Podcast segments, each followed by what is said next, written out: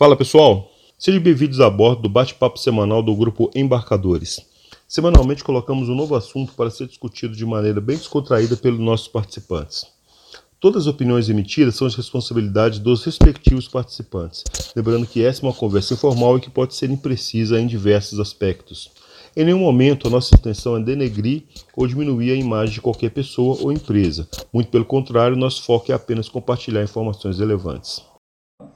É, o tema de hoje, só para alinhar aqui para todo mundo é, ficar na mesma página, é sobre linguagens de programação que não, não foram para frente, né? Ou seja, que surgiu e que é, foram usadas é, foram usadas durante um tempo e é, hoje é pouco usado, quase ninguém usa, né?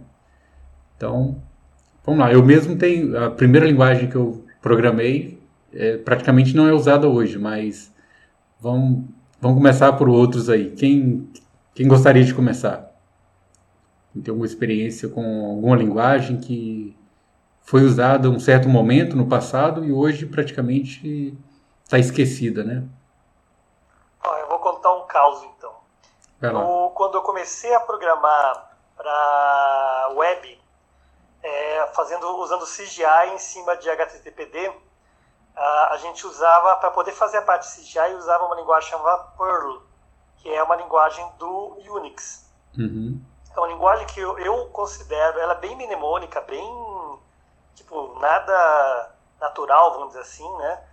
E, e, eu, e ela era muito legal, porque ela tinha vários recursos, é, e se conseguia criar bibliotecas, e conseguia orientar objetos. Isso a gente está falando aí da década de meados da década de no... final da década de 90, mais ou menos, né? Uhum. E ela era usada bastante para fazer comunicação com databases, para fazer justamente toda a parte que a gente conhece hoje bastante facilmente, que seria você poder chamar uma página, fazer a parte de web services, né? Você chamar uma página, consultar um banco de dados e apresentar um HTML ali na ponta. Naquela Sim. época era basicamente isso que se podia fazer. E não existia nenhum framework naquele período. Naquela época, inclusive, começou a surgir o ASP, X e tal, essas coisas eram meio recentes, né? E é uma linguagem que foi bastante utilizada naquele período, eu lembro, para fazer justamente essa parte CGI, que era poder fazer é, a execução de programas é, a partir de um HTTPD, né? Uhum. Um server. E, uma linguagem interpretada também, né? E que rodava basicamente na época em Linux e Unix em geral, né? Sim. E hoje em dia não, ninguém usa mais. É uma linguagem. Eu acho que ela é uma linguagem que acabou de certa forma é, não, o Python é um negócio bem antigo, mas eu, eu, tenho a sensação que o Python tem uma certa meio inspiração, vamos dizer assim, no modelo, tem essa sensação em relação ao Perl. É, eu não sei, eu sei não que o, se é o, o Perl ele é forte em expressão regular, né? Então, Exato. na parte de expressão regular, ele é, assim, praticamente ele que é, inclui isso, né, na, na linguagem, né? Então, assim, mas eu, eu não sei é, se o Python, por exemplo, inspirou, né, por exemplo, isso no, no Perl. Provavelmente, né? É, eu, eu, eu, tenho a sensação da estrutura, porque eu lembro que o Perl, o foi um negócio que foi avançando com o tempo uhum. e foi sendo, virando, você podia botar uma, um, meio que orientação a objetos, conseguia criar umas coisas bem diferentes. Sim. É, e ele, ele foi ficando complexo e complexo, tinha módulos, assim, você conseguia carregar módulos dinamicamente é interpretado. Então, na verdade, interpretado você consegue fazer qualquer coisa na prática, né? Sim. Mas eu lembro que você conseguia é, evoluir o negócio lá de uma maneira bem espantosa, assim, era bem... Sim. É um negócio que morreu. Ninguém usa, ninguém nunca mais ouviu falar. Tinha gente que odiava porque era muito mnemônico, muito letrinhas e símbolos, né? Pouco digestível, vamos dizer assim, né? Sim, é, eu acredito que hoje, para quem é administrador de sistema, né, te, praticamente tem que saber Perl, né? É, eu acho que o Valbon tem uma intervenção aí, né, uma, uma coisinha para o final do... para colocar no final do vídeo, né, ou não? Solta aí, Valbon, qual que é o... Eu trabalhei com mainframe, né, fui obrigado a utilizar Perl, aí eu falei, pelo amor de Deus, eu quero ver mais aquilo.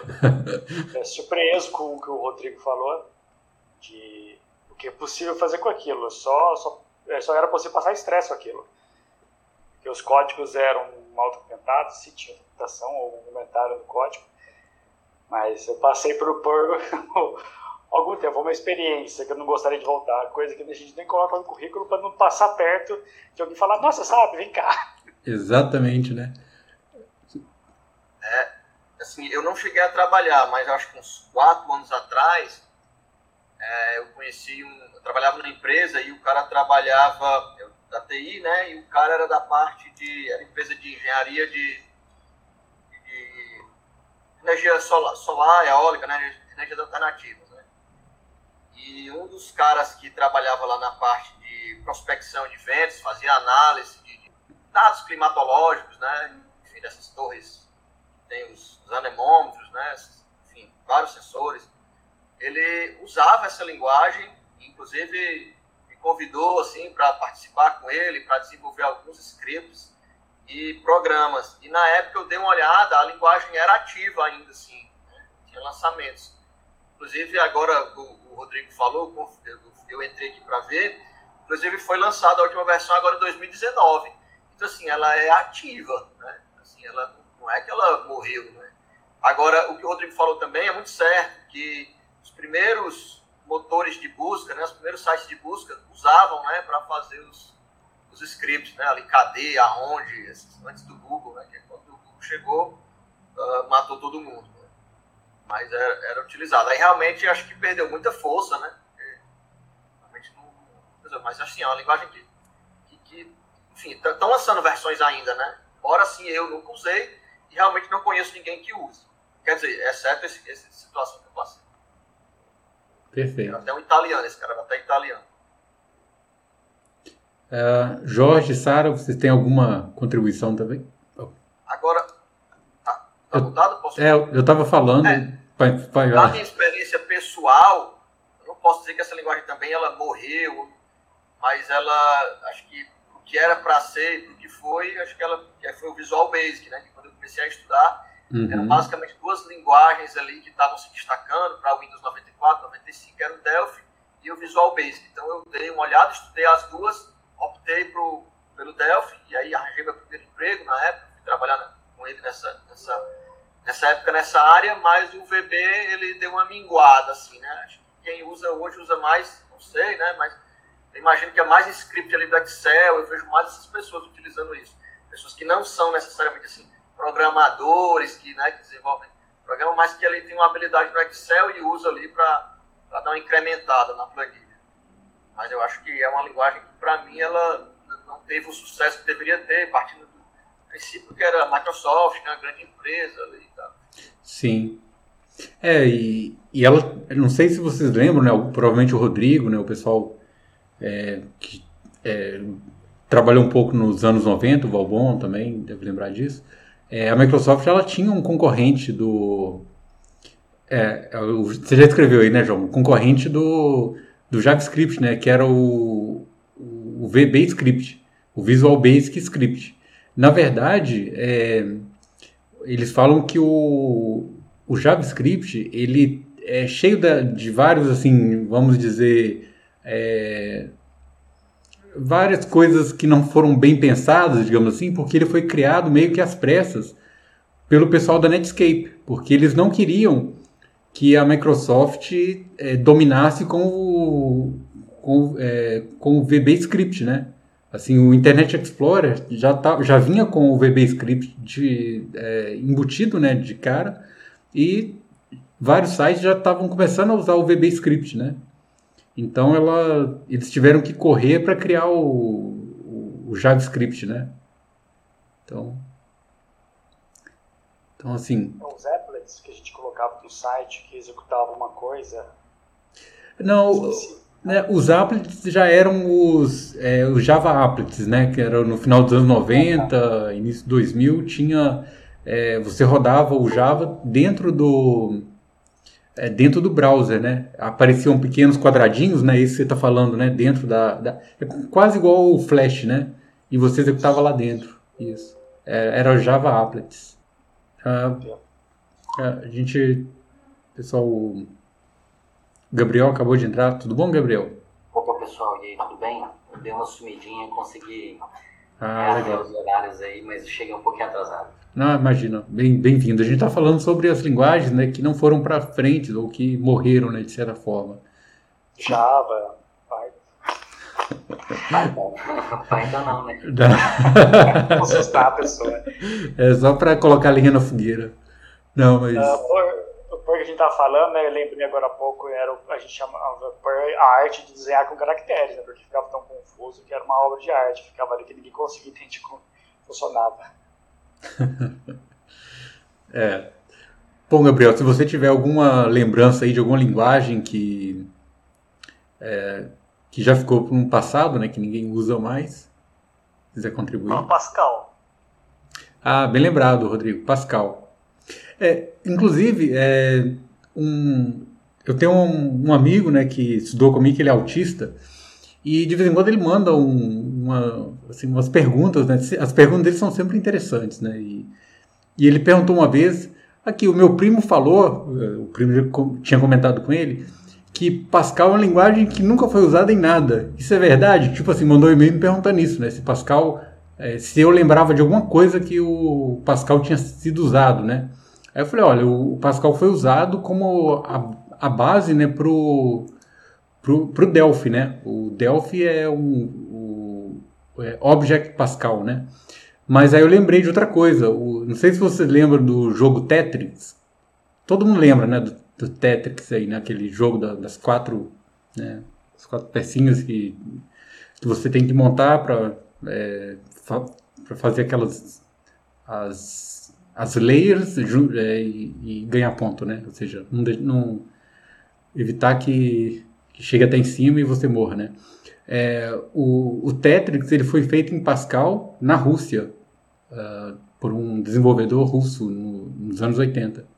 E é, uma curiosidade é que esse cara na época ele não recebia é, royalties pelo Tetris porque quem recebia royalties era, o, era a União Soviética, né? Ou seja, os royalties que o resto do mundo pagava ia para a União Soviética e não para o cara, né? Então. E aí, Gils, tudo bom? Bem-vindo? Mais um aí chegando. Bom, Gilson, a gente está falando sobre as linguagens né, que não foram para frente. Então, se você tiver alguma lembrança aí de alguma, de alguma linguagem que, é, que foi usada há um certo tempo, mas hoje a gente praticamente nem ouve falar, pode. Para falar do Fortran? Ah, do Foxtrot? É. Fortran, né? Fortran. Não, ainda não. Hum. não. Ninguém nunca mexeu com Fortran, não? Essa morreu mesmo. Eu nunca me Ah, Fortran. Uhum. Mas eu já vi e era usado para calcular. É, é, era a linguagem de cientista físico, vamos dizer assim, né? É. Lembro que no Instituto de Física a galera usava Fortran direto, no, sei lá, nos, nos computadores que tinham a cartão na época. Então, de coisas bem, bem antigas aí. É igual o R, né? O R também ele perdeu popularidade e voltou agora a ter muita popularidade com, com, na área de ciência dos dados. Então você quer dizer que o R retornou, né? Deixou ah. quicando. Ah, acho que o Fortran, o, o negócio dele eram os números complexos, né? Por isso que ele foi muito usado pelo pessoal de academia. Sim, ele é, era muito usado, né? precisão também, eu acho que ele tinha. E consegui, era uma das poucas linguagens na época que conseguia calcular com uma precisão alta em números pós-vírgula, é. né? Então, né? Exato, era, ia longe, né? que eu lembro que adorava para poder fazer cálculos precisos. É, o pessoal da elétrica lá também, eu tinha uns professores que faziam modelo, modelagem em Fortran. Legal. Já, o, o Sara, eu te interrompi na, na questão do R para fazer a piada, mas é, em qual aplicação você vê o R sendo usado hoje? Assim, onde ele é usado?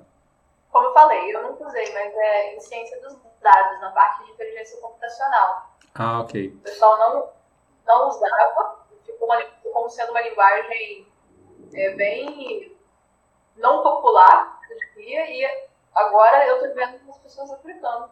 Ah, sim. É outra que está... Estatística também. É, é, é estatística. estatística. É, R, R compete com Python né, com, estatística e ciência de dados. Uhum. É outra que está chegando nessa área também é a Julia, né? Que, assim, que é bastante usada agora para essas aplicações, né? Quem? Julia. Yeah. Oi. É quem ou é o que? É o nome da linguagem? É, não é a pessoa. É Julia. É Julia ou Julia, sei lá. Julia. Eu mandei no chat uma lista, um, um sites que fazem estatística de uso de algumas linguagens. É isso que eu estou falando. No Fortran tá lá para trás. Sim. R tá lá para trás, sabe? É. O ainda tem, tem o COBOL. COBOL, ainda tem. Tem gente que é. é. é. O COBOL, depois da. Depois daquela. daquele período onde ele teve altíssima demanda, porque todo mundo parou de usar o COBOL e de repente é, houve aquela demanda por conta do daquele, daquele banho. É, e aí eu acho que todo mundo fica com, aquele, com aquela expectativa, né? Que um dia o COBOL vai voltar a ser usado novamente. É aquela coisa assim, a linguagem em potencial. É tipo o Bitcoin da linguagem. Sem déficit, quiser no futuro. Isso aí. É, eu conheci quando estava fazendo a post um pessoal do Itaú que, tava, que trabalhava diretamente com COBOL. Aí questionando eles, falou que tipo, nos mainframe que usa no banco, assim, a maioria dos bancos só usa COBOL. Falaram que já teve tentativa de migrar para Java, alguma coisa assim, mas não deu certo. Tipo, tinha uma transação bancária que tinha que acontecer em determinado tempo. Usando Java, outra linguagem não dava certo. Tipo, não era confiável. Sim. Mas ele falou que não gostava de programar, mas era o ganha-pão dele. Né? E ganhava bem estudei com um cara aí também que programava em COBOL, trabalhava no Banco do Brasil, Brasília, e salário altíssimo. Salário altíssimo. Porque devido à raridade do profissional entender a linguagem. E era novo. Ele estava lá porque tipo, foi uma coisa meio pai para filho, meio que hereditário, né? O pai dele era programador no Brasil, ensinou para ele e ele passou. Então, Fala, Valbon. o Valbon tá querendo falar alguma coisa. Imagina a conversa de café da manhã desse povo, né, em casa. Ai, meu filho, como é que vai aquela função? Ainda tá problema. É. Outra linguagem também que eu cheguei, essa eu cheguei a utilizar dentro do AutoCAD, é o Lisp, né, que no caso era o Auto Lisp, que também bem nojenta, assim, bem, bem esquisita mesmo. Mas Até um pouco parente. Cheguei a usar. Cheguei a usar. Essa. E também minha primeira experiência. Basic também, com TK85, mas essa também sumiu. Né? O, o Gilson, ele. o motor do Emacs, né? Alguém já usou Emacs aí? Eu já usei bastante. Obrigado, eu usei. Em, em, em Unix. É. Como editor. Bom, é, até hoje, se você pegar uma bash, uma shell, a grande parte dos, dos, dos control alguma coisa para editar uma linha de comando são baseados nos controls do Emacs. Então, é, alguma coisa existe até hoje de, de herança. O Deus, o pessoal já tinha falado. Qual? Desculpa. O Deus. Ada. Hum, não, é, na verdade, ninguém comentou do ADA ainda não. Realmente, a ADA também é uma linguagem que é, foi muito usada, né, principalmente para a indústria, é, para aerospace, para coisa que para aplicações de tempo real, né? E hoje. Ainda tem os caras que usam. Sim. N não é tão usada, mas ainda é usada, né? Para aplicações de tempo real. É, né? o... é, tem um nicho muito específico, né? Eu não diria nem que ela é tanto tempo real, mas ela tem algumas características que o pessoal acha mais segura, né? Uhum. Agora, hoje, o que sobrou do, do ADA, se alguém souber, VHDL, alguém já mexeu? É baseado em ADA. Olha, interessante. É, faz sentido, né? Porque o VHDL. Ele... Porque, assim, né, desculpa minha ignorância, mas é, são, são dois, duas linhas de linguagem diferentes. Né? Uma é, é de programação e a outra é de descrição de hardware, né? Exato. Mas a sintaxe é a mesma, né? Que eles usaram. É, eu. eu... Pascal, Ada. Sim. Eu creio que talvez seja porque o, o VHDL, eu acho que ele foi criado pelo governo dos Estados Unidos, né? Teve um, é, surgiu de dentro do, é, do, do, meio militar né, dos Estados Unidos. É, e ele, é, a gente hoje entende o VHDL como descrição de hardware, mas no princípio ele também era uma linguagem para fazer teste. Né? Então, dentro do VHL tem até coisas como aguardar, tem comandos para você esperar alguma coisa acontecer. Que não é uma coisa que você põe no, na descrição de hardware, né? Uhum. Interessante. Bom, alguém mais aí tem, é, tá lembrando de alguma linguagem, alguma, né, que, que já não, trabalhou? Clipper, por exemplo, na faculdade o sistema acadêmico era feito em Clipper. Sim. Então, uma certa demora, assim, do que acontecia no nosso registro acadêmico, as confusões que eram feitas, porque era assim, é, não era web, a gente tinha que ir na faculdade, se o Marcelo estivesse aqui, ele ia falar, ah, é o mesmo sistema que eu usei 20 anos atrás. que acontecia, a gente ia lá, eu, que eu tive a impressão, ultimamente, quando comecei a lembrar disso, é que por, tinha monitores, monitores assim, as pessoas, os uhum. funcionários, eu acho que o sistema dava problema na hora e se consertava. Ou, ou não, faz, faz gira, não sei o quê, levanta dessa cadeira, alguma coisa do tipo, e voltar a funcionar. Então, Sim. Essa era a, a, pequena experiência, assim, só como usuário, felizmente, de Clipper. Então. Ah, eu programei Clipper, de 92 a 94. Ai, meus Era muito bom perto do que, que existia, né? É, porque veio do. A parte de base de dados, base, né? do base, né? Exato. Era interessante. Eu fiz uns programas em Clipper também, um sistema com um colega na faculdade, a gente fez um sistema completo para um armazém que vendia cereais, um monte de coisa, então tinha produto, era um monte de banco de dados em DB, né? E, um monte de, de, de, telinhas de texto no fundo, porque era o que tinha na época, né? É, é, deu uma grana no período. Valeu a pena. É, é no, durante o meu...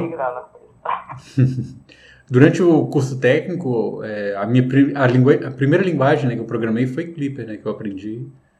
E assim, não é tão é, tão difícil como o Valbon pintou, não. O Clipper é, é bem é bem, não, é bem fácil, bem tranquilo. Parece muito com Algol, né, ou seja, com o Portugal que a gente aprende no antes de é, antes de ir para o laboratório, né? Ou seja, o primeiro ano do técnico você via praticamente você fazia os algoritmos ali em Portugal mesmo, né? Aí colocava lá início, é, imprima e por aí vai. Depois você, era praticamente só a gente traduzir para o inglês, né? Para programar em Clipper, né? Então era, era muito parecido. Então, e... A gente fez muito sucesso, né? Que ele vinha muito associado ao banco de dados, né? Ao DBase. Sim. É, ele já vinha, né? Com, você criava as tabelas lá, DBF, DBU, e utilizado para formação comercial período, né? Sim. É, e, ainda hoje, né, você, quando você chega em alguns guichês de ônibus, você vê aquela telinha lá azul, azul e branca, né? Você pode saber que aquilo ali é Clipper, né? Talvez encontre ainda farmácia. Sim. Né, assim, coisa mais. Eu acho que não agora, porque o pessoal precisa de Pressão fiscal e essas coisas, né? É. Agora já morreu, eu acho. Ah, não sei, mas eu te falar que eles, Bom, eles conseguem fazer uma, uma gambiarra e fazer o negócio funcionar. É, talvez, é. talvez, falando, talvez ainda encontre. É. Já uhum. também não, é, numa empresa de. de integração, né? É, era, era, eles faziam emissão de, de nota promissória, era, assim, era só uma impressão, uma impressora ainda, aquelas matriciais. E o cara tinha esse programa aí, provavelmente era em clipe. Ele inclusive queria atualizar e tudo. Chamou pra fazer uma atualização. Ao menos nas estatísticas aqui não achei nada de clipe ainda. Hum. Ela tá morta então. É. morreu. É. Não, mas... mas... é um período, né? Ela fez sucesso e depois Sim. foi. Sim. A interface gráfica acabou matando, né? Estava preparado. E também o surgimento dos SGDBs, né? Deram uma. Eu acho que ela teve mais sucesso por causa do banco de dados na época do que propriamente pela, pela linguagem. linguagem, a arquitetura gráfica. Ela... Sim. Eu acho que ela foi é, a linguagem estava integrada na base do banco de dados. Uh, desculpa, fala o nome. Ela foi substituída por alguma coisa da Microsoft, né? não era. É o, o, o Access, né? É isso, Access com as interfaces gráficas baseadas talvez em, em Visual Basic, né? No período, sei lá. Sim. Acho que foi o que acabou substituindo um pouco do Clipper naquele tempo, né? Hum, sim. e a coisa foi indo do, do, do texto para o gráfico, acabou sumindo e o próprio banco de dados é, também desapareceu, sendo substituído aí, tanto pelas coisas da Microsoft quanto com os novos bancos de dados desses GDBs tipo Oracle, começaram a surgir. Eram, Sim. O, o Rodrigo, seu áudio está saturando muito. Eu não sei se é, se é, só comigo ou se vocês também estão ouvindo. Tá, tá um pouco ruidoso. Se você conseguir ajustar o ganho, alguma coisa assim, ele tá tipo muito saturado. Tá só. É... Vou ver aqui, vou dar uma olhada. Ah. Ô, ô Gils, é, você, tava, você começou a falar no, no mesmo momento. É, que, que, o que você ia comentar? Ah, não, era só que a questão do Clipper, né? Ah, os comandos dele já estavam bem amarrados com a, com a base de dados, né? Eu lembro que tinha skip, go to, ele Sim. fazia toda a parte index através de comandos já na linguagem, então realmente o que ele falou tem razão, né? Um dos sucessos era a integração com a base de dados, né? era muito era, bem amarradinho. Era muito amarrado. E, e é como o João falou, o João, o Valbon, não lembro, que para a parte gráfica ele, ele realmente não tinha praticamente nada. E... Mas para a parte de texto ele foi feito para, né? Arroba, Sim. linha, coluna, sem alguma coisa. É, né? exatamente. É. é. interessante, né? Porque, porque a linguagem surge e por que ela morre também, né? Assim, as mudanças, os paradigmas vão mudando, né? Então, quando você surge interface gráfica, aí você já cria um novo paradigma, uma nova rede também, né? E era algo que, que esses bancos de dados, né? Paradox, lembrar aí, DBase, né? Não estavam, não suportavam, né? Tipo, suportavam na gambiarra, né? Você integrar ali uma rede e aí veio o conceito do SGDB, aí também já cria uma outra perspectiva, né? outras linguagens. Verdade. O Paradox, na época que saiu o Delphi, era muito usado também. Era, Paradox. Sim. Verdade, bem lembrado, João.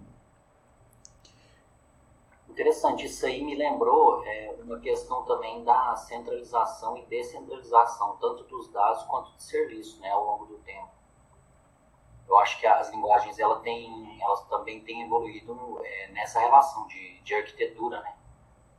Verdade. E até para sistemas distribuídos, né? Não é toda linguagem que, que é adequada, né? É, computação nas nuvens é algo muito, né? É recente, mas também é antigo em relação àquelas frame, né? É, iframe. Antigamente tinha umas centrais chamadas iframe que era como se fosse é, uma nuvem, né? uhum. daquela época, digamos assim. É, você tinha há mais tempo, né? Você tinha como fosse os mainframes e vários terminais, né? Que você cada um tinha uma, uma fatia de tempo, né? Isso a gente está falando, acho que do lado dos anos 60, 70. Então, por exemplo, eu, eu lembro que o, o, próprio Bill Gates conta, né? Que ele os primeiros programas que ele fez é, na universidade, ele, ele só podia é, escrever o programa enviar e esperar um tempo para poder rodar. Não, você não tinha um computador igual é hoje, né?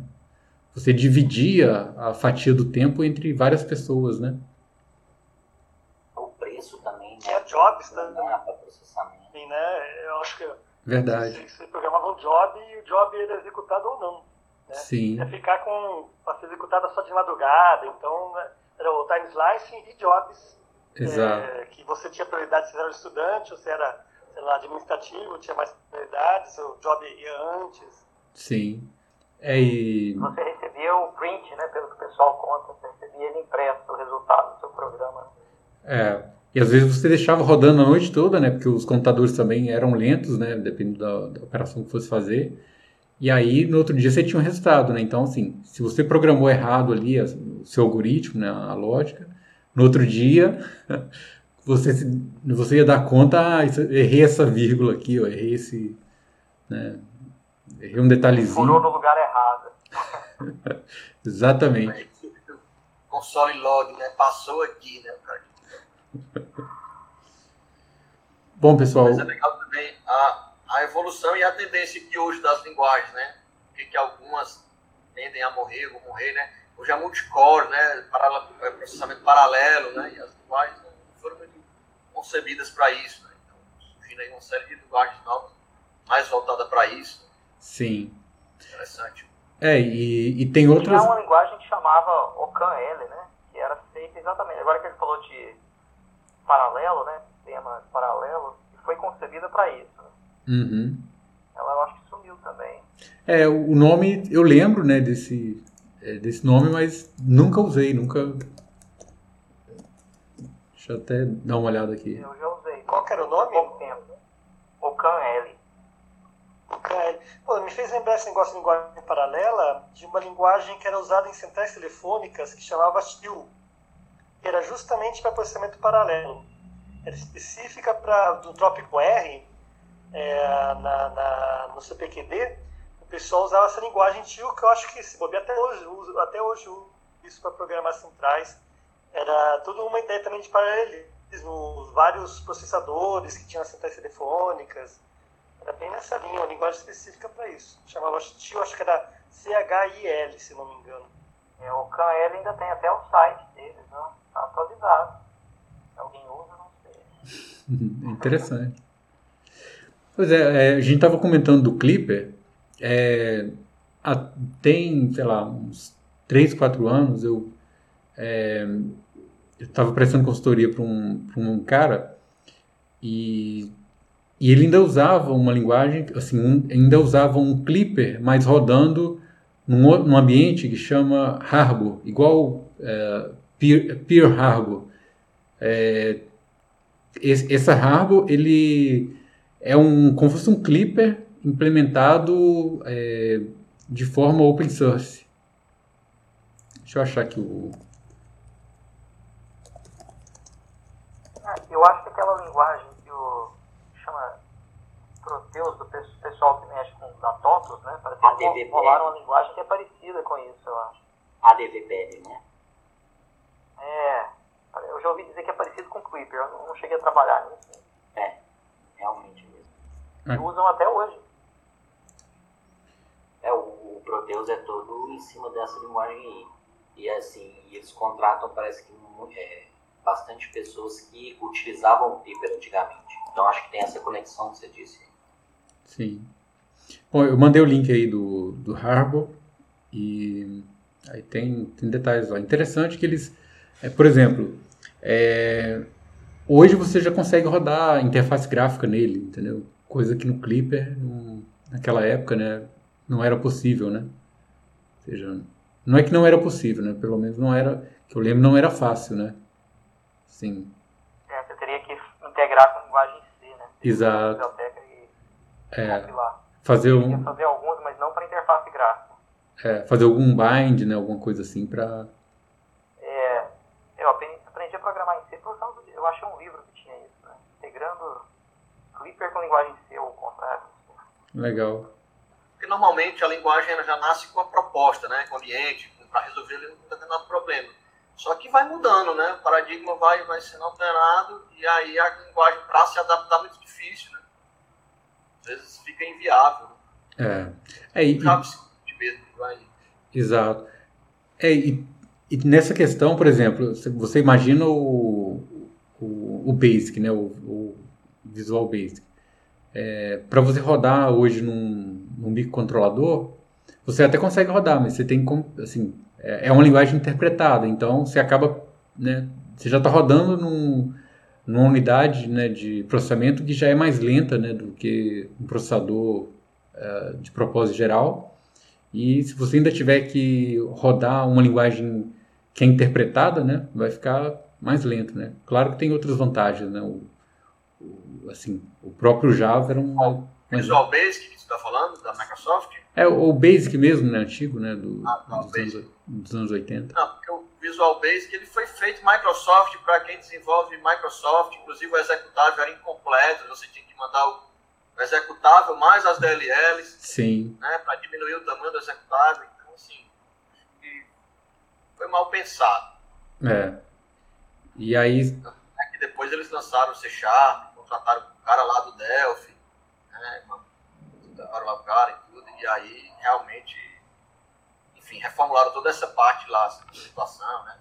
Uhum. Visual Studio hoje é uma baita ferramenta, não que não fosse, né? Mas o Visual Basic em si, eu acho que foi uma das mais fracassadas. Assim. Não sei, se alguém usa, me perdoe, mas não, não teve, não foi o que era para ser. Ainda é útil para você usar no Excel. Isso é verdade. Você ainda usa lá os. Isso aí, eu falei, né? Acho que é. restou esse nicho aí. Do... Mas. É. é. Quebra um galho. Eu já rodei Modbus em Excel. Modbus? Rodou o protocolo? Modbus em Excel? Como assim, cara? é, eu também não entendi. Agora vai ter que explicar aí, bicho. Tinha uma DLL que a gente fez. Tipo, tinha um cara lá que era o rei do Excel na empresa. Só mexia com Excel. Você via o circuito, desenhava o circuito, os cálculos de, de ganho, essas coisas, tudo em Excel, cara. Aí a gente estava tentando fazer algum software lá para ele fazer um controle PID numa situação, tipo, entregar qualquer software na mão dele ele não ia conseguir. Aí, ele falou, aí a gente cheguei a ver que tinha uma DLL disponível, uma das bibliotecas Modbus que a gente tinha. Aí eu falei, aí uma vez eu pesquisei lá e vi que dava para programar o Excel. Aí, então tem o Excel e eu tenho DLL. Será que dá certo? Aí fui mexendo, mexendo, uma hora eu consegui conectar a DLL que eles já tinham, que eles tinham montado para outro software, com uma planilha do Excel. Aí, tipo, a gente fez, montou todo o mapa de registradores para ele poder mexer lá e ele foi mexendo direto lá. Tipo, não precisa nem programar. Não precisa fazer um software à parte só para ele mexer nos registradores lá. E, cara, deu certo. Aí, tipo, depois disso eu vi ele aprender, meio que animou aprender a programar. Hum. Aí saí de férias, no, no, que eu voltei, o bichinho tava plotando o gráfico, né? Que você usando um registrador no Modbus. É, isso me lembrou a época que o pessoal fazia, né, no, é, começou a escrever aqueles, os vírus, né, em, em macro de Excel e Word, né? E, assim, era, se espalhava rápido, né? Teve Inclusive, acho que por volta de 2000, 2001, teve um vírus chamado Melissa, né, que um americano fez, que infectou praticamente o mundo todo, né, com, através de macros do, do Excel. Então, mas essa de chamar a DLL de dentro do Excel eu não sabia, interessante de coisa. Se, alguém tiver alguma DLL ou tipo, precisa usar uma ferramenta específica, sei lá, CAN, DMP3, essas coisas. Se tiver alguma DLL disponível dele, você consegue jogar dentro do Excel e programar em cima delas. Essa é a parte bem legal que eu achei. É, interessante. É, tem muita gente que, com conhecimento de Excel avançado faz umas coisas muito bacanas mesmo. A que a gente acostumou assim, a usar, a subutilizar né, o Excel, assim, só uma planilha básica, mas tem muita funcionalidade. Agora, isso daí realmente é novo para mim e muito interessante mesmo. É. é. o caso do cara que tem martelo e tudo para ele é prego, né? cara, se não me engano, não sei se vocês vão lembrar disso. É, um tempo atrás eu vi, se não me engano, o Sonic, né, o jogo Sonic, feito no Excel. Estão lembrados disso? Alguém lembra? Não. Tem o Doom também, né? Que é o primeiro. É, tem o Doom, mas o Doom é um ovo de Páscoa que acho que existia. É, não é bem um Doom, é um jogo 3D que era um ovo de Páscoa que existia dentro do. Não sei se era do Excel ou se era do Word. Mas tinha sim. Tinha lá dentro. Agora a Microsoft botou tudo na nuvem, né? Será que todas aquelas coisas é, que rodavam em DLL continuam funcionando hoje em dia? Que mudou, né? Na, na prática não é mais uma aplicação é, virou tudo nuvem, então talvez tenha muito mais segurança, tenha muita mais restrição você botar uma DLL como também se copiar, executar isso em nuvem, jogar com nuvem, executar, ou ela tem uma cópia. Tipo, muita coisa tem mudado. Sim. Mudança de client-side, né? O que você pode executar no server-side, client-side. Essa diferença.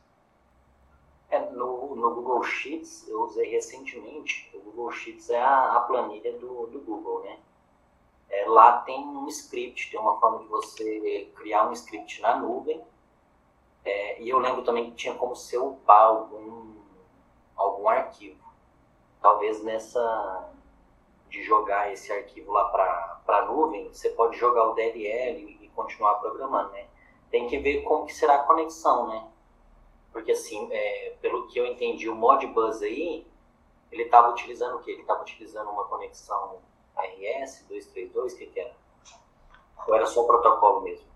Você está falando da planilha do Excel? É, da planilha do Excel, porque assim, é, a, é, a pergunta aí é o, o software hoje na nuvem se continuaria é, disponibilizando essa função, né? Eu acredito que tem, que tem uns scripts lá e dá para dá pra jogar também arquivo na nuvem, dentro do, da planilha. É, e aí teria a ver com, é, como que conecta isso com o hardware em si, né? Entendi. Teria que ter uma placa de rede, um microcomputador, não sei. Ah, no, no caso da DLL que eu usava, ela usava a conexão com o porta serial mesmo. Tipo, ele conseguia reconhecer as portas do computador. Nesse caso que você está falando de usar uma aplicação web assim, não, não sei se tem como usar uma DLL direta, né? Porque depende da arquitetura do hardware e tudo. Aí meio que teria que ter uma camada em cima para interpretar, né? Para saber o tipo de hardware que está usando, se tem compatibilidade ou não também. E algumas coisas na época eu vi que dependia da, daquele framework .NET da, da Microsoft também. Aí eu não sei se depende do sistema, da, da versão do sistema operacional e se, se aquele pacote especificamente está atualizado também, para poder possibilitar esse tipo de conexão remota e dar acesso a algum periférico do hardware. Seria mais o suporte do browser seu ter suporte seu hardware local do que uma cloud ter suporte a isso. É, você tem que ter essa, essa ponte, né?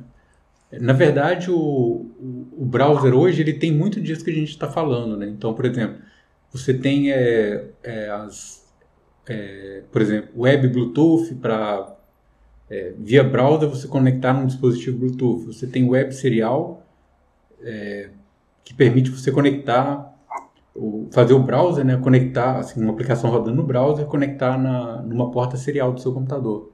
Isso é interessante porque é, por exemplo, é, uma vez eu precisei fazer um configurador né, do, é, de um rastreador e aí eu fiz ele como uma aplicação é, rodando no, no, Chrome, né, aqueles é, os Chrome Apps que o Google acabou de matar um tempo atrás aí, mas você olhava assim, parecia uma aplicação normal, só que era, era na verdade só uma, uma aplicação web mesmo, né?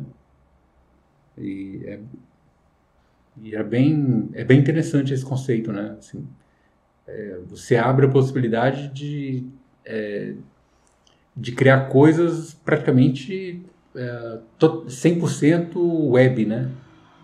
E interagindo com o mundo, assim, com o seu lado, né? Com, com o host, né? Com o seu computador. Então... É, eu não sei se alguém já mexeu com o Embed OS, aquela ferramenta de debug da, Uhum. Programação e debug da ARM lá. Se não me engano, ela nas últimas versões dela tinha a possibilidade de fazer debug, né? Ah, interessante. online. Eu não tenho certeza agora, mas acho que tinha essa possibilidade, sim.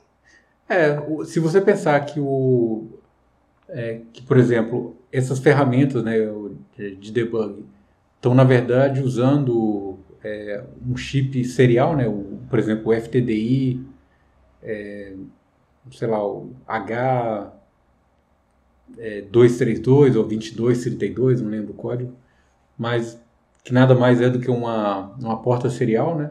Elas é, só precisaria implementar a parte, por exemplo, do OCD, né? Tipo, poderia pegar o próprio OpenOCD e colocar é, do outro lado, né? A única questão que eu vejo é que depende muito do browser, né? Porque eu lembro que o Chrome suporta todo o WebUse, Big, Web Bluetooth e tal, mas você vai para um Firefox, eu acho que eles não suportam tudo, tem uma seção de segurança, tem inclusive alguns browsers né, falam que questões de segurança não suportam certos protocolos, certos é, plugins, vamos chamar assim, né? Então, eu acho que fica muito dependendo do browser. Você tem que usar o browser correto para a aplicação funcionar, né? Uhum. Essa é a impressão que eu tenho.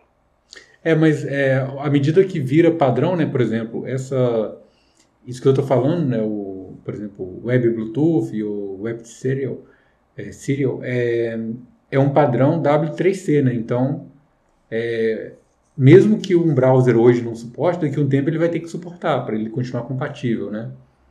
Então, é, por exemplo, quando eu fiz a aplicação, eu estava usando é, o Chrome, mas é, hoje em dia eu só uso o Firefox. Então, eu acredito que eu consegui rodar essa mesma aplicação no Firefox, porque foi algo que, sei lá, fiz em 2016, é, 2016 quando estava surgindo o Web Bluetooth, entendeu? E, e assim, o pessoal do, é, do projeto Chrome, é, tive que entrar em contato com eles porque simplesmente não funcionava com o BlueZ normal, tive que recompilar a versão mais nova, então tem, tinha muitos detalhes que estava meio amarrado ainda, né? Mas hoje eu acredito que já funciona independente é, de browser e, e de, de versão do BlueZ usada, né? Porque já praticamente é, a gente já tem a versão suportada, né? Ou seja, quatro anos depois, o, o sistema operacional já está atualizado, né? Eu acho que a grande revolução agora vai ser o WebAssembly, né? A gente vai contemplar todas essas questões aí. Sim.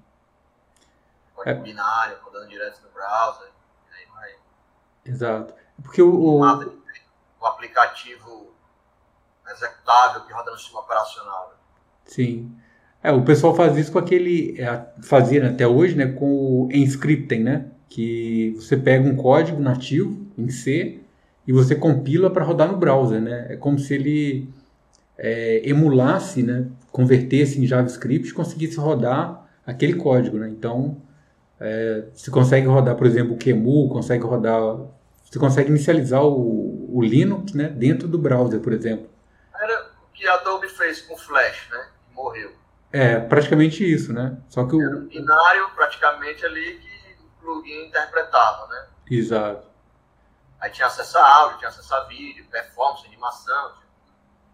Mas isso. aí, enfim, o, o, aí, enfim, cada um encontra o motivo que achar. Acabaram que, enfim, reformularam toda essa parte e eu acho que, sei lá, vai ser um radical aí, muitas aplicações que rodam em executáveis, né?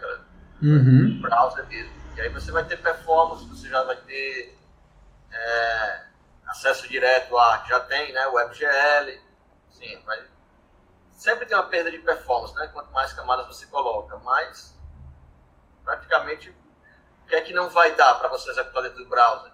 Só se for uma aplicação que é, requisitar uma performance extrema, mas tirando isso, né, vai, vai, vai ser tudo rodado no browser. Sim. E a vantagem é porque as linguagens, que provavelmente vão ser as que vão estar mais hypadas, vão ser as que fizeram os melhores compiladores né, para o WebAssembly. Verdade. O conceito de WebView, né, talvez volte ali para aplicativos. Né? Você vai conseguir fazer ali um browser, fake browser, né, que rode multiplataforma. Né? Talvez até volte a isso depender do, da evolução do WebAssembly, né? Se as empresas não brigarem, enfim, se evoluir legal, é bem tendência. Uhum. O browser crescendo, encontrando com um sistema operacional, né? Ele crescendo que seja uma coisa maior que hoje. Aí o Chrome OS decola de novo, vai ser mais uma aposta tipo Bitcoin. Vamos apostar em Chrome OS que no futuro vai dar certo. É, o... é, porque, tipo, acho que os caras já pensam no pós-celular, né? Tipo, algo que depois do celular? Vem o cara não ter, né? Não carregar o celular. É um saco, né? Você ficar carregando o celular cima para baixo, carregando. É um token, chegou numa tela, tá usando, né? Acho que a Motorola acho que lançou e agora o celular já é o princípio desse conceito, né? Onde você chega, ele é, vai roubar a tela, né? O terminal de acesso ali, e você vai usar como se fosse o seu ambiente ali, né? Ainda usa o celular, mas a tendência é que vai virar um relógio, um anel, pulseira, aí seja só o toque de onde você chegar. Então o celular vai vai vai estar tá onde você estiver, né? Tá no carro, vai ter o terminal. Tá na mesa, vai estar tá na mesa. Tá na frente do monitor, vai estar tá no monitor. Acho que é tipo isso aí, essa é a ideia. Tem aí precisa de performance independente do sistema operacional, né? Tem que estar online. A questão de estar online, vocês estão abrangente como a energia elétrica é pelo mundo todo, né? Boa parte do globo é coberta de energia elétrica. Da mesma forma, a internet, né, vamos ver essas empresas de internet utilizando satélite estão fazendo isso, espalhando internet de todo canto. É igual você falou, chegou no lugar, eu sou a pessoa, só preciso de conhecimento, talvez, uhum. porque as ferramentas estão na nuvem, né? a necessidade está na nuvem mesmo. É. é o, o Elon Musk aí, né, Starlink, né, internet Tem do Facebook e tem do Elon Musk, né? Acho que tem duas. Ah, tem o Google também, com os balões. Né? Ah, verdade. Mas assim, o mais tendência é realmente satelital, né? É, tem, tem, aí, vários, vários satélitezinhos aí, você pode até acompanhar, né? Legal esse projeto. Onde é que eles vão passar aí na sua cabeça e tal. Não vai conseguir ver estrela, né? Só vai ver é, a estrela é. movendo diferente. Ah, tem a aplicação. Elon né? Musk. Compre Elon Musk, compre o Google. Acho que o cara da Amazon tem um projeto igual, né? Dele. De é, internet satelital. É. Pessoal, o que vocês acham também, falando, vamos supor, dizendo que o browser vai pegar e vai ser o, o sistema operacional, talvez, do futuro, vocês acham essas ideias de no-code, né? Porque existe uma falta de programadores crônica mundial, né? E uma das soluções que muita gente, pelo menos as grandes empresas estão chegando, é eliminar o código, é tentar fazer com que qualquer pessoa com conhecimento mínimo de lógica seja capaz de produzir alguma coisa e não usar linguagem, não ter código simplesmente. Né? Vocês acham que essa coisa do no code, com essa falta crônica de mão de obra, é algo que evolui ou não tanto, já que a gente está falando um pouco de linguagens? Isso Cara, parece discurso de marketing. É o speech para vender que não vai precisar mais de Cara, eu sei que já tentaram fazer isso com, acho que o.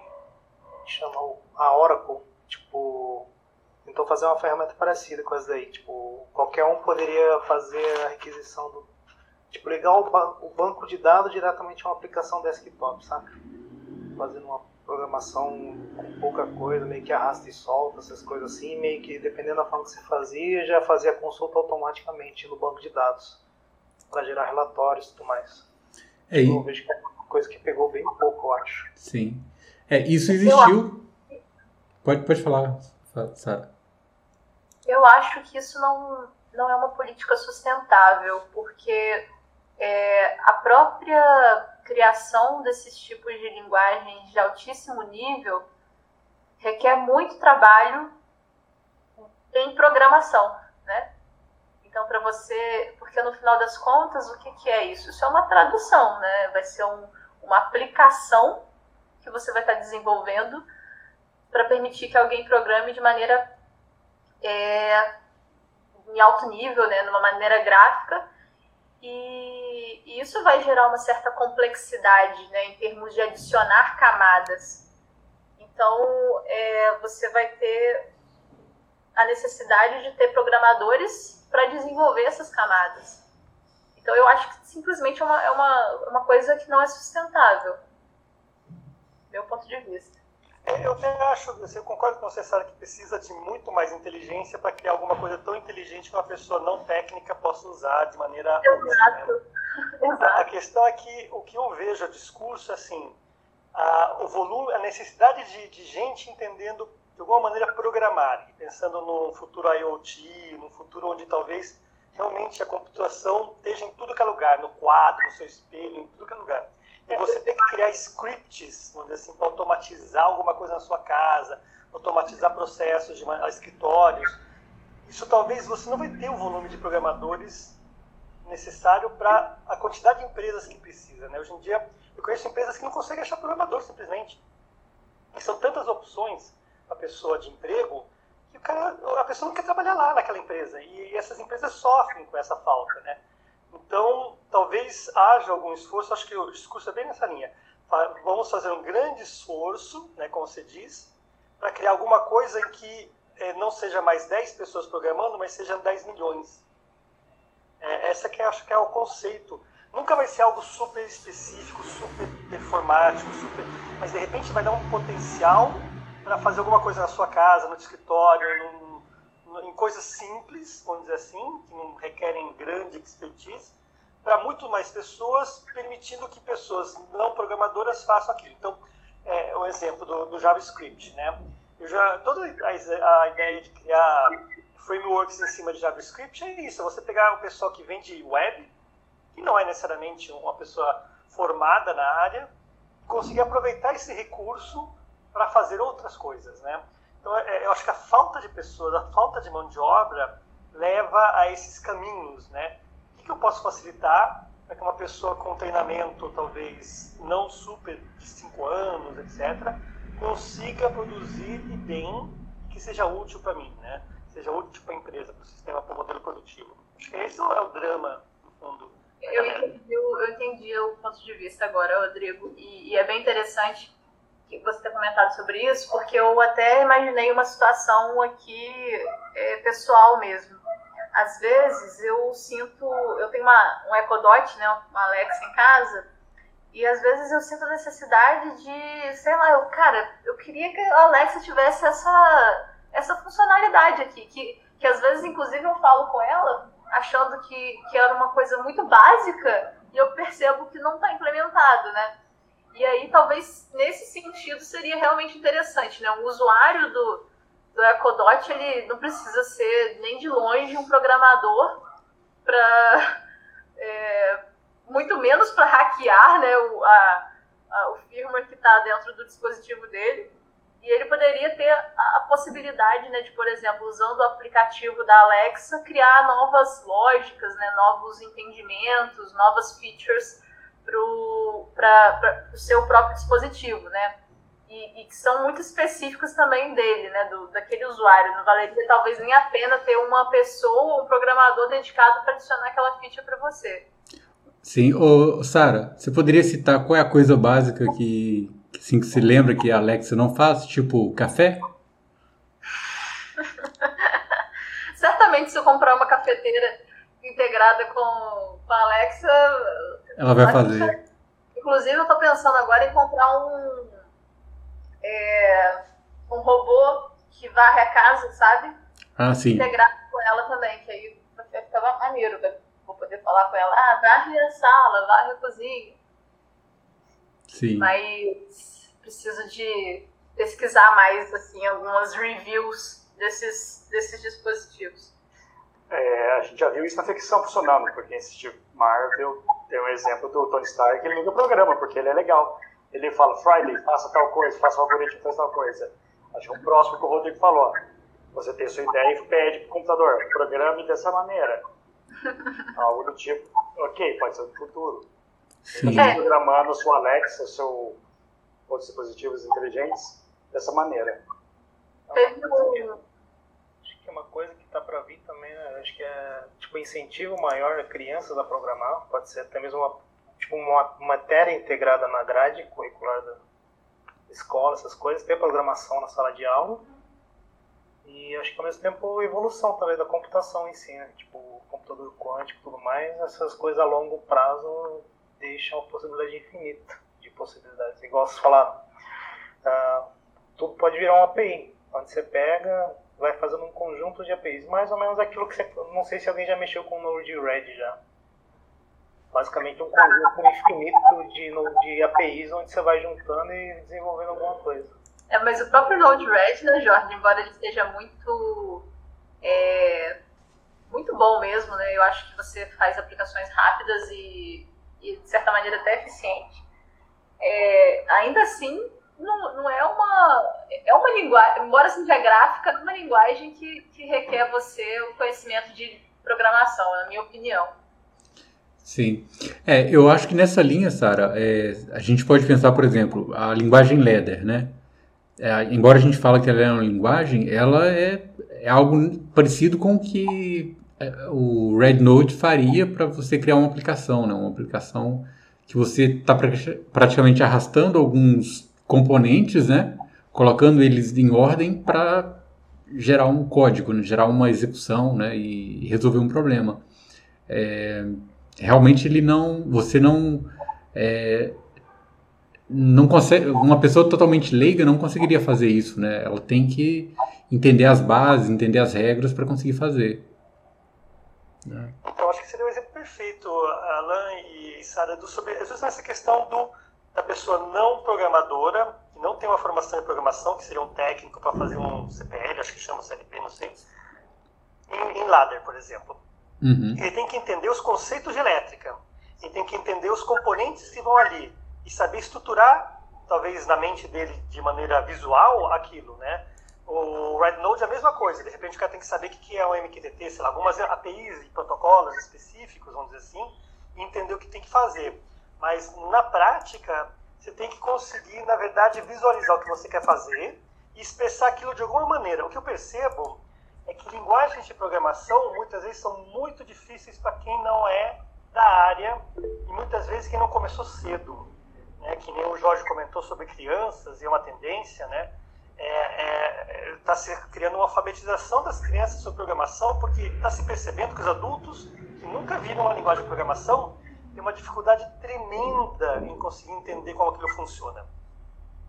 E qualquer linguagem, inclusive, até um, Python, que teoricamente é um, entre aspas, um basic moderno, vamos dizer assim, né? É, no fundo, que é uma linguagem muito, muito próxima de uma linguagem natural, sim, uma, uma sintaxe super simples, para muita gente é muito difícil.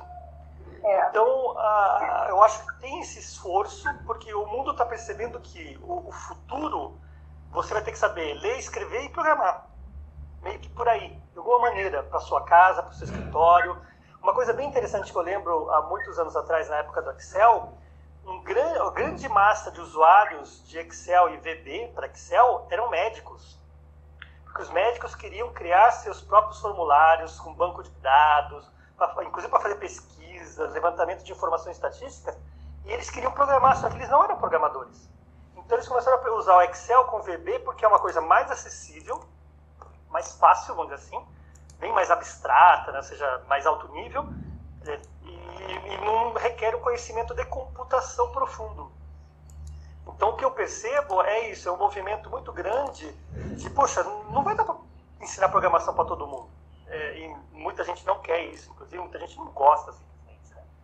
Então, é, você, mas você precisa que as pessoas consigam entender o mínimo necessário para que elas possam fazer, como a senhora comentou, na sua própria casa, uma lógica diferente, nem que seja usando aquele UI IFTP, né, o if then else, lá como é que é, eu não lembro o serviço do web você tem lá que você pode fazer uma árvore de decisão, em cima de APIs também, de plugins. Então a ideia é você conseguir, como que eu consigo construir alguma coisa para que qualquer um possa usar, que tem o mínimo, é exatamente, o IFTTT, que tem o mínimo possível de, de para você conseguir construir algo e, e, automatizar a sua vida, porque os carros vão ser automatizados, tudo no futuro ah, não tem como, a gente não vai fugir mais, né? E, as pessoas poderem personalizar alguma coisa no futuro vai querer dizer poder programar, nem que seja no altíssimo nível. Então, é, eu acho que tem esse, esse, sentido, né? E a falta de programadores, nossa, é, é crônica mundialmente. É a única profissão que você não precisa de diploma, validação de diploma, não precisa nem pedir permissão para mudar de país e trabalhar, é computação praticamente. Todas as outras têm proteção de mercado em, em seus países próprios, né? Você pensar, a medicina deveria ser universal, mas não é. Até um professor de matemática, se bobear, mudar de país, ele é obrigado a fazer uma revalidação de diploma. Computação, não. Por que isso? que falta. Falta muita gente. Então eu aceito qualquer um. Inclusive quem, não, quem nunca programou na vida. É, eu vejo muito programa, para os bancos fazem esses programas enormes de ensinar qualquer um que nunca viu computador na vida a programar em, em JavaScript. Porque falta tanta gente e se o cara, se, se eu pegar de 300 pessoas e pegar três talentos, poxa, ganhei.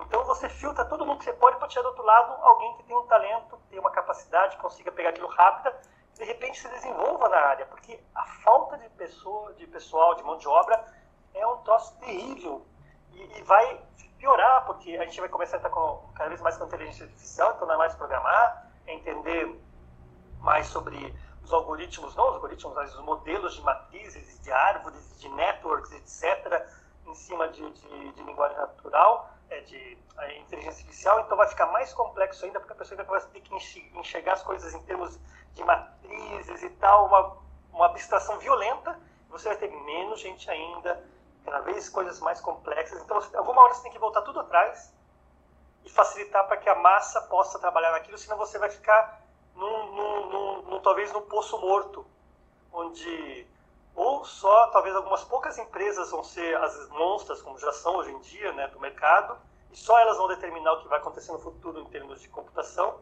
e o resto vai desaparecer porque não tem gente. Esse é o risco, eu acho. Isso é o que acho que está se tentando resolver com essa questão dos, dos no-codes da vida. Né? E eu sei que tem um investimento razoável de muitas empresas grandes na questão do no-code. Interessante ou não, né? E essa questão de ensinar a criança tem um investimento grande também.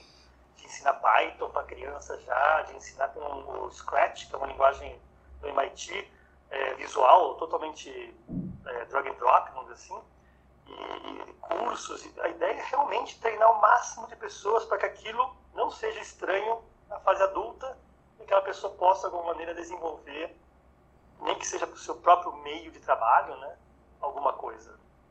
É, é, Meu filho teve esse na escola, Scratch. Legal. É, Scratch é a introdução de muita, muita gente, né? É, é, visual, não tem sintaxe, é bloquinhos, drag and drop. Tem ali os, os blocos básicos, tem um, um, apelo audiovisual, né? E todo mundo é, um, é, é uma porta de entrada para muita gente, principalmente para jovens né, em geral. E tem realmente, eu já vi faculdades que, que começam com o Scratch para dar a, a primeira introdução, né? Porque uma coisa que todo mundo que fez faculdade em computação sabe, uma das matérias que mais bomba no início da galera é programação. Gente que nunca programou antes de entrar na faculdade, aquilo é um choque. Então, choque quanto cálculo, por exemplo. Sim. Um negócio que você fala, meu Deus, onde surgiu é. isso? Isso que o Rodrigo tem falado aí é muito interessante. Eu acho que assim, tem duas coisas aí que você pode pensar, né, Rodrigo? Tipo, vai ter sempre um mercado para esse tipo de aplicação, no code, mas meio que isso tem um, um, paradoxo perfeito, né? Vamos dizer assim, quanto mais abstração você coloca, menos performance você vai ter. Né? Então, e performance sempre vai ser um fator que as pessoas vão buscar. Faz um, um, aplicativo e o outro é um pouco mais rápido, as pessoas vão optar pelo aquele, pelo aquele mais rápido. Então, profissionalmente, assim, para aplicações robustas, né, e tudo, acho que vai ser sempre um desafio para quem acredita nesse tipo de, de tecnologia no code. Sim. Mas ela é muito Eu tenho dúvidas, viu? Tem esse, essa característica de, de, de ser introdutória, né? O cara fica mexendo, vai lá, depois vai se aprofundando. Isso é um pouco o Arduino, né? O Arduino é isso, é introduzir o cara ali na programação, na eletrônica, de maneira mais simples e tudo, e depois o cara se aprofundar. Acho que sempre teve isso em várias áreas. O próprio Pascal, que depois, né, ele, ele tem essa, ele é bem mais verboso do que qualquer linguagem. Você analisar, né, você explicita muitas coisas ali para ter essa característica de ser mais fácil de entender. Você abre um código com uma palavra, begin, né? É, e, e, assim, e a tendência das linguagens, para quem já sabe programar, é, elas ficarem cada vez mais complexas, eu acho, cada vez menores, cada vez mais mnemônicas, por que pareça. É, então, você pega um, script Python, né, ele já, o cara já não bota mais final de comando, você tem que dentar certinho, então já, tipo, já, é uma outra pegada, né, outra vibe. É, então eu acho que tem, tem essa questão. Eu acho que é difícil dar performance no linguagem do code. Sim. Eu acho que com a computação quântica isso aí pode ser necessário, né? realmente evoluído, como está parecendo que está se tornando, né? talvez performance não se torne um problema num determinado número de anos aqui, algumas décadas para frente, talvez. É que a computação quântica é, é muito específica, né? resolve um conjunto de, de, problemas extremamente específico e não é, é, não é um processo de programação. É um processo muito não, mais, então, talvez, de... O que eu tô, mas é para inteligência artificial, no futuro, quando chegar nesse ponto, né, computação quântica com inteligência artificial, acho que codificar vai ser coisa do passado. Né? Ainda vai demorar muito tempo, mas. É, eu acho que trabalho de prazo. É o seguinte, eu acho é, quer dizer que as linguagens estão ficando mais complicadas para quem quer entrar, eu acho. Né? Mas, entendeu? Eu acho, né? Eu acho que os frameworks estão complicados, né? Se a gente falar, por exemplo, em, em programação embarcada, Aí eu vou usar um RTOS. Aí eu, antigamente talvez eu tinha pouquíssimas opções. Hoje em dia eu tenho, sei lá, meia dúzia free e mais outras 10 comerciais. Então, à medida que você torna complexo o ambiente com uma quantidade enorme de ferramentas, de frameworks, de sistemas operacionais, não é a linguagem que ficou complexa, é você conhecer o framework, porque só a linguagem não te leva a lugar nenhum. É como dizer que eu sei Python. Com Python sozinho não, não, não vou muito longe. Eu tenho que conhecer Python, mais o Pandas, mais sei lá, um, um ziquilhão de bibliotecas, porque senão eu não vou longe. Né? Não adianta eu saber C né, para embedded, eu tenho que saber C, sei lá, e mais HAL, mais, sei lá, um monte de outras coisas que senão eu também não ando para frente. Então, no fundo, é, o que é complexo é o ambiente, não a linguagem em si, né? E, e um volume alto, alto de, de ambientes e com a mudança de emprego, ah, eu uso aqui tal coisa, o outro usa tal, tal coisa, então pro, pro profissional ele tem que saber tudo, o que torna complexo também. Sim. Então essa variação enorme é complexa, na verdade, eu acho. Mas, mas eu acredito, Rodrigo, que é muito do momento, sabe? Uma explosão, né? eu acho que chega uma limitação e depois vai, vai acomoda um pouco. Né? Então, como você olha para o passado, até citei hoje lá, praticamente três processadores foram utilizados, né? Claro que teve muita gente que tentou fazer outras coisas e tudo, mas tem ali um, você vai ver que vai ter, hoje é muito difícil da gente identificar porque a gente está no meio do processo, mas depois a gente vai ver que vai, vai solidificar algumas tecnologias e, vai morrer, né? entendeu? Outras, né? Ruim é o cara acertar, né? O cara tem que acertar, senão... Sim. É, Rodrigo, só para a gente finalizar essa. É, assim, eu deixei desviar um pouco o assunto para que estava interessante, mas só para fechar essa parte, você não acha que o difícil é, não é para uma pessoa que vai desenvolver um, um sistema, não é a linguagem de programação que ela usa, talvez é mais a lógica. E eu acho que é, essas abstrações elas ajudam, mas ela não resolve se a pessoa não tiver lógica, né? Então, por exemplo, o Scratch ele é muito fácil, mas se a pessoa não souber a lógica ali, não, assim, não entender, não tiver uma boa base, né, de, de lógica, uma boa matemática, ela não consegue é, evoluir com o Scratch também, né? Concordo plenamente. Dá para ver em professores. Né? Então você vê os professores que ensinam Scratch, eles não foram formados nessa lógica, né? não desenvolveram. Formados uhum. talvez não seja a palavra correta, não desenvolveram essa lógica. Consequentemente, eles não conseguem ir muito longe com seus alunos também. Então, eu concordo plenamente com você. A lógica, e é uma lógica, vamos dizer, meio booleana, de certa forma, né? É, ela, ela exige que você realmente te, consiga acompanhar, é, é raciona, como, quase como pensar como um computador. No fundo, o que, que um bom programador faz na prática? Ele, ele quase que pensa como uma máquina. Ele, uhum. ele, se põe no lugar da máquina. Ele simula e emula a máquina na própria mente. E aí ele escreve o código porque ele sabe que ele está fundido, vamos dizer assim, como a, a, máquina funciona, é como ele pensa também. Isso acaba funcionando. Então, isso é um treinamento, no fundo, é uma, é uma formação que leva algum tempo, exige muita, muita experiência, no fundo. A pessoa tem que experimentar e desenvolver, experimentar e desenvolver. Eu concordo com você. Então, nesse sentido, justamente, é que eu acho que muitas escolas estão se voltando. Existe uma discussão hoje em dia muito interessante nessa questão da, da, do colégio, que é eu ensino a programar de forma criativa, é um pouco o mundo do Scratch, ou eu ensino ciências da computação introdutória para as crianças. São duas visões diferentes. Ou seja, eu ensino pensamento computacional ou ensino computação criativa. São duas visões totalmente distintas, né? Que estão hoje justamente no mundo é, de escola, que eu tenho crianças, no caso, é, é, é, existe essa discussão. Eu, eu defendo que tem que ter um pensamento computacional. Você tem que ensinar pensamento computacional para a criança, não a, a, parte criativa meramente. Ah, vou fazer uma coisa bonita, uhum. legal, né? É, tem que ter um pensamento computacional que essa capacidade de pensar e crítica com, com, com os pilares básicos do pensamento computacional que é a base da programação de fato. Ela é onde ela está se sustentando. Então, eu concordo com você nesse sentido, sim. É a lógica. A lógica é o pensamento computacional que falta a muita gente. As pessoas não são treinadas, na verdade, nisso. Exato. Na prática. E a Exato. formação também, se você pensar bem, falando mais academicamente, é, não tem muitos, eu acredito, programadores dando aula, assim, ainda não, não chegou nessa geração. Acho que deve estar chegando agora Normalmente você estudou, teu professor era engenheiro eletricista, era engenheiro civil, era de outra área, teve uma formação, né? que também mudou muito os paradigmas da programação. Nem hoje tem mais, né? Porque quem sabe programar vai trabalhar. Trabalhar. Porque estão requerendo tanta gente que se eu sei programar, eu vou acabar arrumando alguma coisa para trabalhar é, na área de programação e não vou dar aula. Né? Esse, é, esse é o ponto, talvez. Isso aí também. Bom, ok, pessoal, a gente já está chegando no final. Eu ia colocar mais um tema, mas não sei.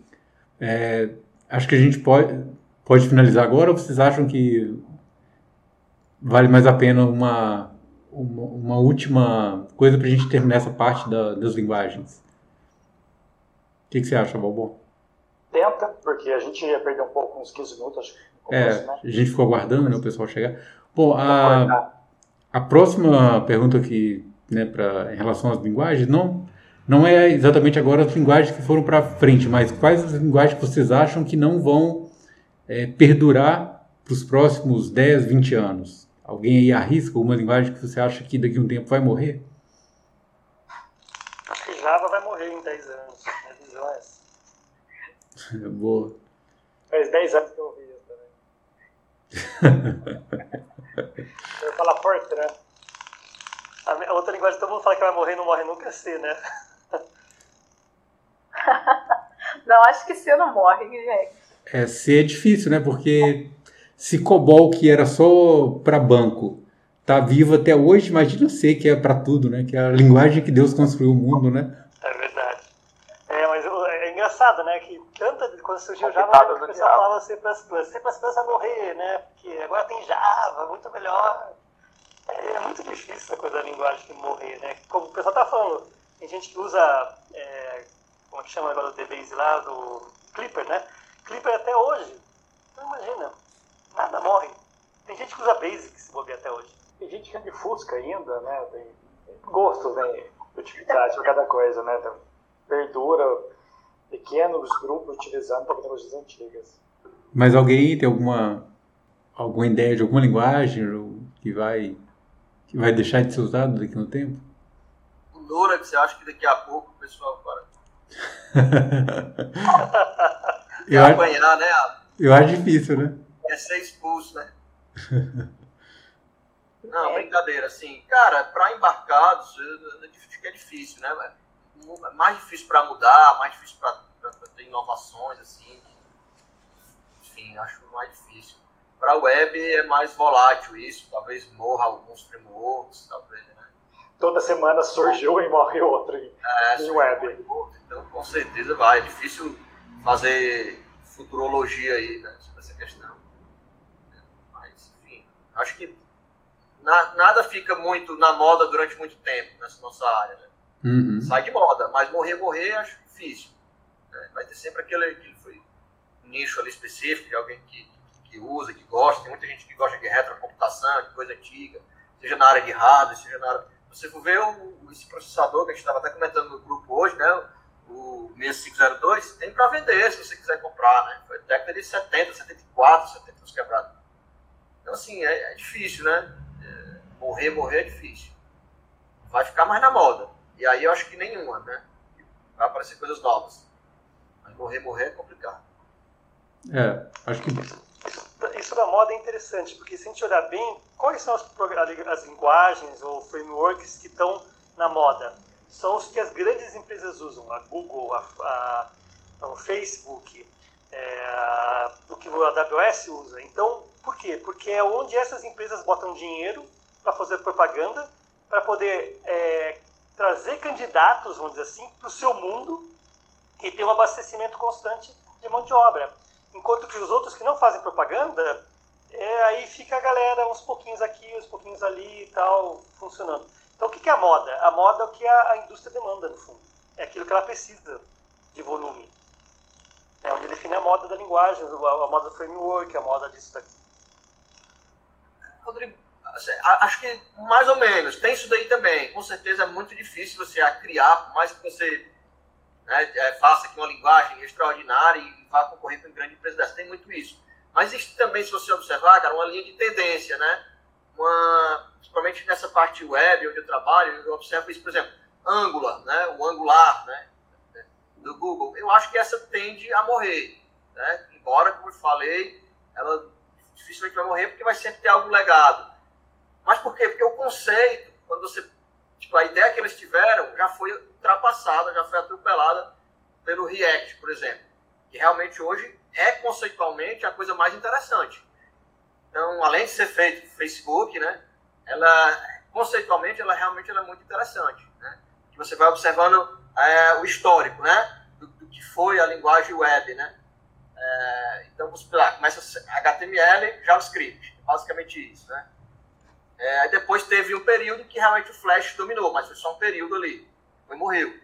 Né? E aí quando voltou, voltou esse HTML e JavaScript reforçado. O que é que os caras do Angular pensaram, né? Tipo, eu vou melhorar o HTML. Né? Eu vou fazer com que ele tenha uma estrutura de laço, que ele tenha estrutura de decisão. Então, beleza, era uma boa ideia. Mas o React pensou ao contrário, né? Em vez de eu melhorar o HTML, falando claro a grosso modo, tá, pessoal? Eu vou melhorar o JavaScript. Em vez de eu levar uma estrutura de, de programação para o HTML, eu vou trazer para o JavaScript uma estrutura de desenho de HTML. Então isso é mais, realmente mais moderno, isso é conceitualmente melhor, mais estruturado, mais bem pensado. Então, por isso que eu acho que tende a surgir e esses outros tendem a morrer, né? No meio do caminho teve ali o jQuery, né? Que, pô, eu vou só manipular o DOM melhor, vou só manipular as estruturas do HTML melhor, mais fácil, que era uma baita de uma ideia, mas também já foi superado por esses outros conceitos. Então tem isso, cara, tem a evolução conceitual também da linguagem. Eu concordo com você, mas a questão da moda, do, do da, da, da, demanda corporativa, por exemplo, vou dar um exemplo ao longo de décadas. Né? A Microsoft, com todas as suas linguagens, que dominava o mundo da computação, todo mundo só falava nas linguagens no sistema deles. Aí depois veio, eles perderam potência, vamos dizer assim, né? E aí começou a surgir outras free que começaram a dominar. E aí você começa a falar daquilo. Então, o mundo da moda e eu acho que tem essa evolução que está dizendo, em vários modelos, inclusive, talvez paradigmas diferentes, né? Mas talvez o mundo da moda da, da computação seja é, influenciada diretamente pelas grandes corporativas do setor que precisam efetivamente de gente para poder trabalhar naquilo. Então, se eu preciso, eu, por que, que Python é um negócio antigo pra caramba, por exemplo? Por que, que o Python agora está super na moda? Porque eu preciso de gente que consiga escrever é, os algoritmos no TensorFlow, sei lá, no que eu precisar, para poder botar é, a parte de processamento de linguagem de, de inteligência artificial funcionando. Eu não tenho gente, então eu preciso de gente. Então eu vou dizer que o cientista de dados vai ganhar um monte de dinheiro, vou dizer que o cara que programa Python vai ganhar um monte de dinheiro, por quê? Porque eu preciso atrair gente.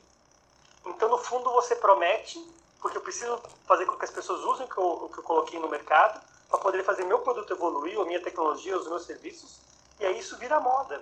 É, e dentro disso você tem os ciclos que você descreveu. Um modelo pegando no lugar do outro, uma, uma novo framework entrando no lugar do outro, e assim por diante. Mas no fundo, no fundo, é o que você abre a internet na web fazendo propaganda. Quem, quem são as, os caras com maior volume de, de propaganda, né, de, de, linguagem e tal? São as grandes corporações, com seus modelos. Fundo é isso. Diria que embedded, por exemplo, é um negócio que está meio escondido pouca gente fala, você não vê muita gente trabalhando com isso.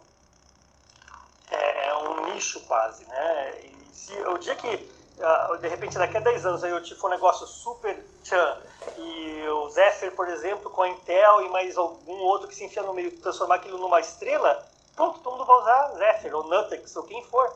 No fundo, por que, que o, Nutex, o Nutex dá certo? Pô, põe, sei lá, o Facebook para usar o Nutex, aí você vai ver ele explodir. Todo mundo vai falar disso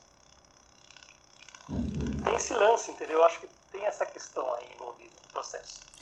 É, Não, sem dúvida. Claro, tem... a força do, do, do, do, player desse, né, que coloca o nome, fala alguma coisa, e, enfim, tanto na parte de hardware quanto na parte de software, é, os olhares viram-se todo para essa tecnologia, sem dúvida, né? Sim. Se tiver é, sucesso. O Rust é um exemplo disso, né? Ou seja, tem uma comunidade usando. O Club, por exemplo. Surgiu, Ruby on Rails, framework e tal. Uhum. Sim. Bom, bom, pessoal, acho que alguém tem mais alguma coisa para colocar? Eu acho que a gente já passou um pouco do horário, né? Então, o assunto rendeu muito, foi, foi assim, a gente é, até é, evoluímos um pouco, né, além do, do escopo inicial do, do, do, é, do que a gente tinha planejado para hoje, mas foi legal, foi é, tocamos umas áreas bem interessantes, né, que relaciona são relacionadas a, a linguagens de programação que morreram e a linguagens que é, vão existir no futuro, né, linguagens que talvez você não precise exatamente saber programar, né, mas não sei, está um pouco longe disso ainda e por enquanto vamos de ser mesmo que pelo menos nos próximos 30, 40, 50 anos a gente vai ter emprego programando em C, né? programação, linguagem de programação vai morrer que nunca morreu antes. Né? Talvez ela volte. É. Ah. Talvez ela seja atualizada.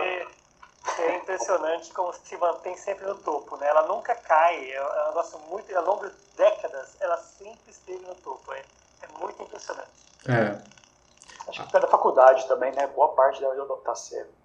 É, é, é, estranho, né? Porque assim, é, se a gente analisar, não, é, não tem muitas outras linguagens também que são tão flexíveis quanto a linguagem C, né? Ou seja, é, em desempenho de velocidade.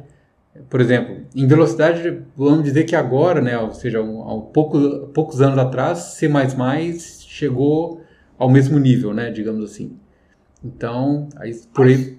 Por velocidade de que, Alan, que fala? Tá? É, código mesmo, né? Não, não, código mesmo, né, de desempenho, de... É, mas isso é muito tarefa do compilador, né? Sim, sim, mas é isso que eu tô falando, ou seja, é, então, chegou... No... Para chegar nesse nível demorou muito, né? Pra... O amadurecimento dos compiladores do C, a, a diversificação, né? Você faz C e você faz para uhum. transforma em código de máquina para praticamente todos os processadores, todos os microcontroladores, né? É. A CPU que não tem um compilador em C. Exato. É, é. muito enxutinha, né? Ali o C e tudo, mas, mas começa a passar dificuldade. Assim, é, paralelismo, que agora não tinha coisa Core, como eu já citei, né? Uhum. É, como é que vai fazer? Talvez tenha que haver uma evolução da linguagem, mas você sai do padrão. Começa, né? É. Alterações. Sim. É difícil você fazer o seance, né? Sendo padrão ali. É, para uma, uma, uma, arquitetura multicore moderna, é, vai se perder, provavelmente. É. Normalmente você vai precisar né, de, de coisas auxiliares, né, bibliotecas, né, coisa para fazer isso. Bom, pessoal, vamos lá. Já, já deu nosso tempo, né? A gente passou bem do, do tempo regulamentar. Então, gostaria de agradecer a todos, né? E é, uma, assim, que deram suas, suas contribuições. É, não é um assunto também né, muito é, muito cotidiano, né? convidativo esse tema, né?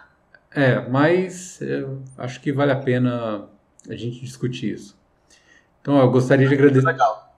É, eu gostaria de agradecer a todos, né, pela participação. Foi, foi bom a gente discutir esse tema e vamos depois discutir lá no grupo, né, pensar em alguma ideia para o tema da, da semana que vem, para mais pessoas possam é, compartilhar, né, possam sugerir ideias e compartilhar o conhecimento, compartilhar as opiniões, né? Acho que é isso que ajuda a gente a evoluir, a chegar num, num denominador comum, né? Legal. Valeu, galera. Um abraço aí para todos. Boa noite. Boa noite. Valeu, Valeu, um abraço. Boa noite. Valeu, pessoal. Um abraço. Boa noite. Até mais. Tchau, tchau. Tchau.